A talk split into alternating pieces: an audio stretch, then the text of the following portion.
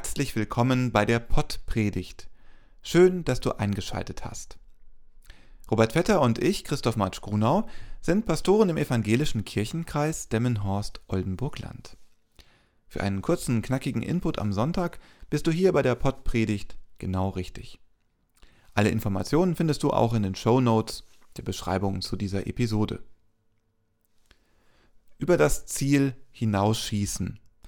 Mit guter Absicht das kann gut gehen, das kann aber auch katastrophal enden. Das erlebt der Prophet Elia, dem wir in der heutigen Predigt begegnen. Wie viel Stärke brauchen wir wirklich? Wie laut müssen wir sein? Worauf hören wir und wie viel Schwäche lassen wir zu? Lass uns auf die Suche gehen. Viel Spaß mit der Pottpredigt. Liebe Hörerin, lieber Hörer, alles gewonnen und damit alles verloren.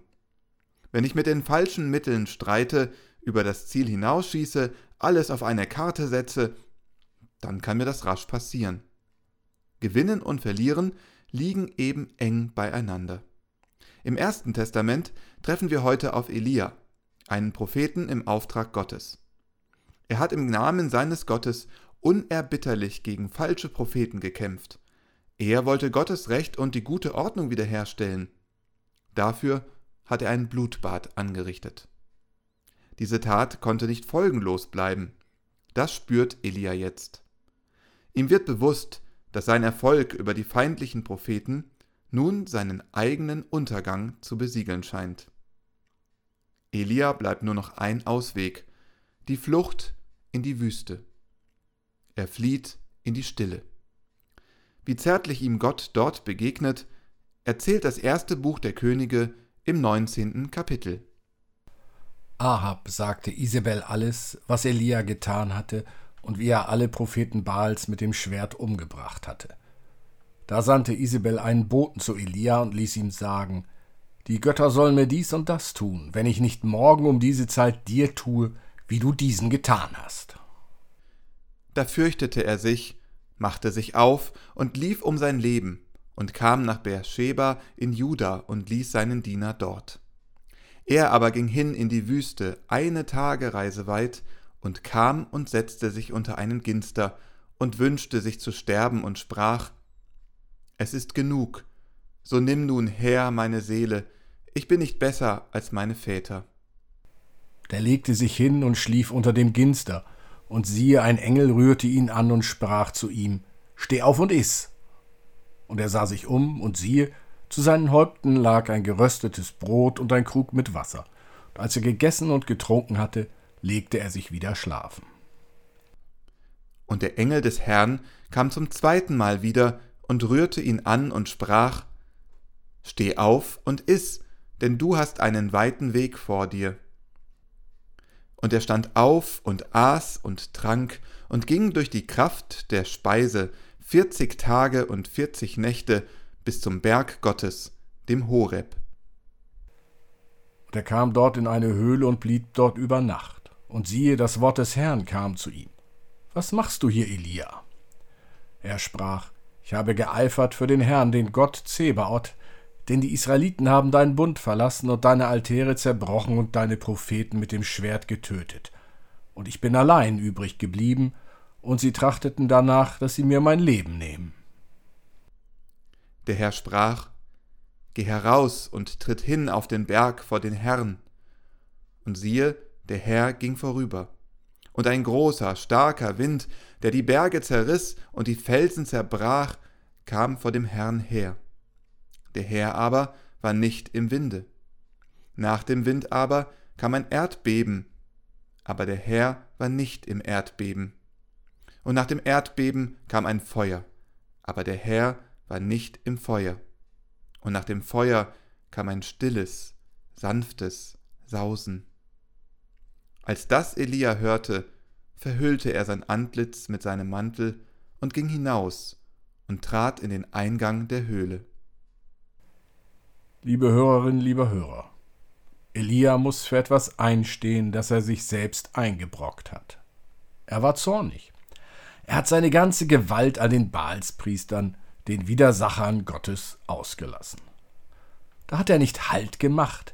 Er kämpfte gegen seine eigenen Leute, gegen Menschen, von denen er sich nicht unterstützt gefühlt hat.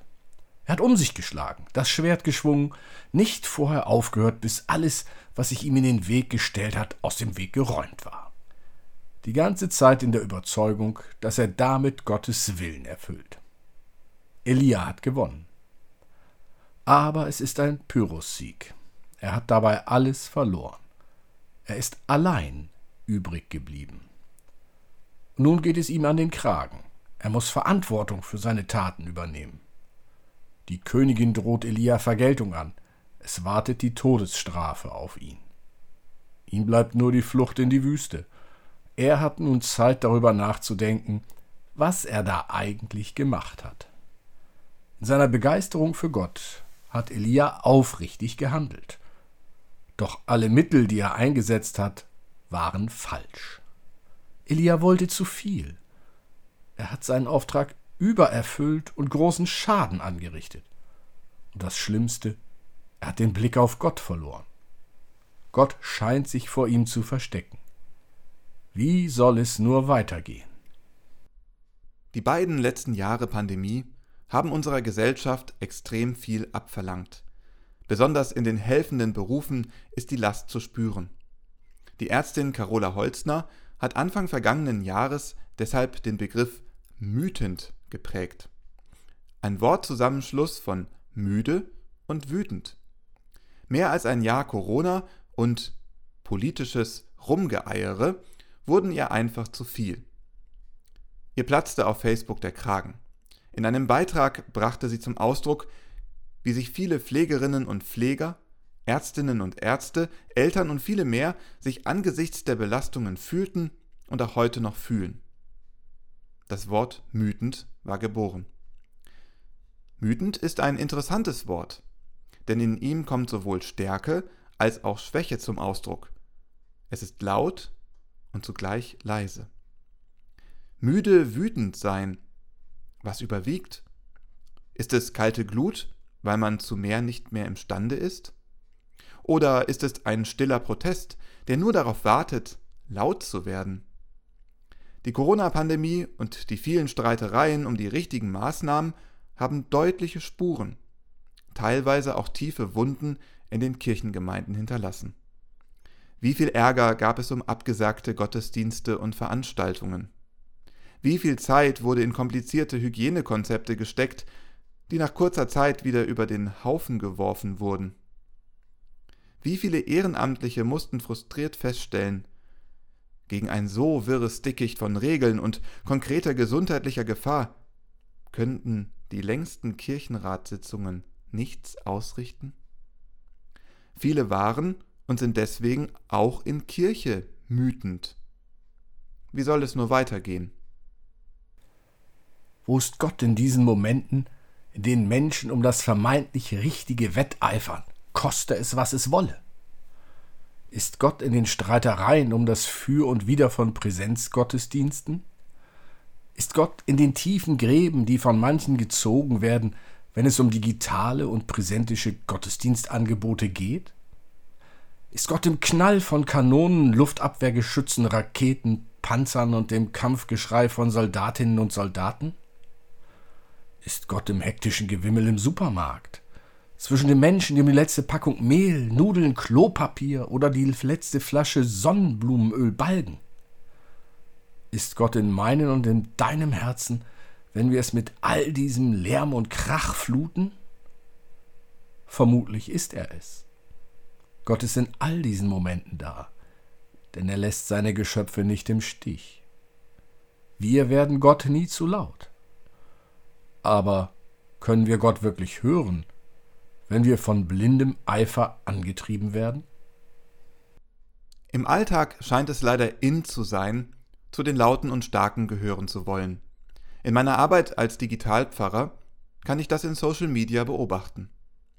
Dort bin ich vor kurzem auf einen kontroversen Ratschlag, so wurde er genannt, gestoßen. Instagram ist keine Therapieplattform für Creator, prangte es unübersehbar auf einem Bild eines christlichen Podcast-Kanals. Übersetzt, Wer auf der Bildplattform Instagram seine Social-Media-Arbeit machen will, sollte schön aufpassen, in welcher innerer Verfassung er oder sie das tut. Möglicherweise hat der mit diesem Zitat beworbene Podcast noch viele weitere interessante und wichtige Tipps für angehende Social-Media-Menschen. Mir ist allerdings ein schaler Nachgeschmack im Mund geblieben, als ich mich mit dieser Werbung auseinandergesetzt habe. Nur wer immer stark und gefestigt ist, sollte sich im Internet präsentieren. Aber wer ist das schon?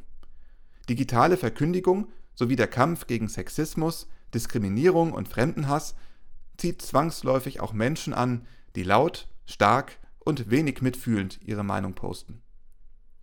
Wenn mich das dann belastet, bin ich dann selbst schuld? Sind Sie zu stark? Bist du zu schwach? Nein. Nur die Harten kommen in den Garten sollte nicht der Maßstab für unser Handeln werden. Manchmal muss ich laut werden. Für alle, die es selbst nicht werden können. Auf das richtige Maß kommt es an. Die Geschichte von Elia zeigt, Gott sieht uns, wenn wir Schwäche zeigen, wenn wir in uns gehen, wenn wir spüren, wie es uns wirklich geht, wenn wir merken, welche Fehler wir gemacht haben, wo es bei uns knirscht und knackt. Gott sendet seine Engel zu uns, ausgestattet mit Brot und Wasser, einem guten Wort und einem kräftigen Ansporn. Er befreit uns aus unserer Niedergeschlagenheit und hilft uns neu anzufangen. Gott unterstützt uns in unserer Selbstreflexion. Elia hat klare Worte für die Gewalt gefunden, die er ausgeübt hat. Elia spürt durch Gottes Zuwendung, dass er eben nicht allein übrig geblieben ist, dass er auf Gott vertrauen kann. Schwäche zeigen, statt den starken Macker zu markieren. Das ist eine Botschaft, die wir aus dieser Geschichte mitnehmen können. Schwäche zeigen und Gott wirklich sehen können. Elia tritt vor die Höhle, als er Gott hört. Es sind nicht die Naturgewalten, Wind, Erdbeben und Feuer, die uns ja auch in den vergangenen Wochen heimgesucht haben. Nein, Gott zeigt sich Elia im stillen, sanften Sausen. Gott ist da, wo es still ist. Gott ist im Ruhigen, im Liebenden, im Fürsorgenden. Wir finden Gott nicht, wenn wir wütend sind. Er zeigt sich, wenn wir die Stille wiedergefunden haben. Es braucht mehr als ein kleines Nickerchen dafür. Es braucht ein Innehalten. Verbales und reales Abrüsten. Liebe statt Eifer, Schwäche statt Stärke. Wenn uns das gelingt, können wir wie Elia aus der Höhle treten und mit neuer Kraft zurück ins Leben gehen. Amen. Gott umhülle dich, dass dir die Luft zum Atmen bleibt, dass dir Feuer zum Wärmen bleibt, dass dir Wasser zum Tränken bleibt, dass dir Erde zum Leben bleibt Gott umhülle dich. Amen.